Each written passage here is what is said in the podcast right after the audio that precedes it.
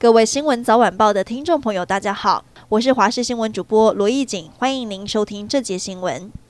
东非狒狒被枪杀丧命，引起全台关注。林务局今天展开死因调查，初步判定物种是东非狒狒，个体为雌性。检伤部分在左胸处跟右背处可见明显伤口，右侧臀部一擦伤。目前已经把遗体送到农委会家畜卫生试验所厘清死因，预计明天早上进行解剖，约十到十四天会有结果。桃园狒狒流浪记昨天是伤心结尾，被捕获的狒狒在历经官员摆拍后，众人竟然才发现原来。来，狒狒中的不是麻醉枪，而是真枪。但松医抢救已经为时已晚。没想到今天桃园市府官员竟然又列队朝着狒狒遗体献花鞠躬，让网友直呼太离谱。连国民党市议员都不挺，不给国民党市长张善政面子，直接开枪，可笑至极。清明节五天连假将在这个星期六开始，民众返乡扫墓和出游大多使用高速公路。国道警察局为了要维持国道的顺畅，将实施高承载管制、匝道移控管制、凌晨零点到五点暂停收费等措施。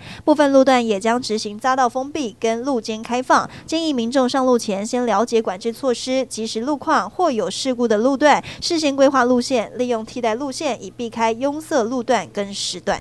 台湾女子拳击好手林玉婷，在今年世界锦标赛原本该获得铜牌，但却因为赛事性别生化指数异常被取消铜牌。今天中午拳击代表队抵台，林玉婷受访时表示，第一次碰到无法说明的状况，我没有办法跟你们说太多东西，因为我就是不知道。台中市东区的大智国小传出师生疑似因为食物中毒案件，累计到昨天下午，共有三百七十五名师生呕吐、腹泻等现象。今天请假人数达。达三百九十八人，教育局和卫生局在第一时间就到厨房并查存食物的检体送检，尽速的查明是不是有病毒感染或食物中毒等原因。卫生局长曾子展也表示，卫生局已经请业者停工到今天，明天恢复供餐，但检验报告预计需要两周左右的时间，卫生局会加速确认。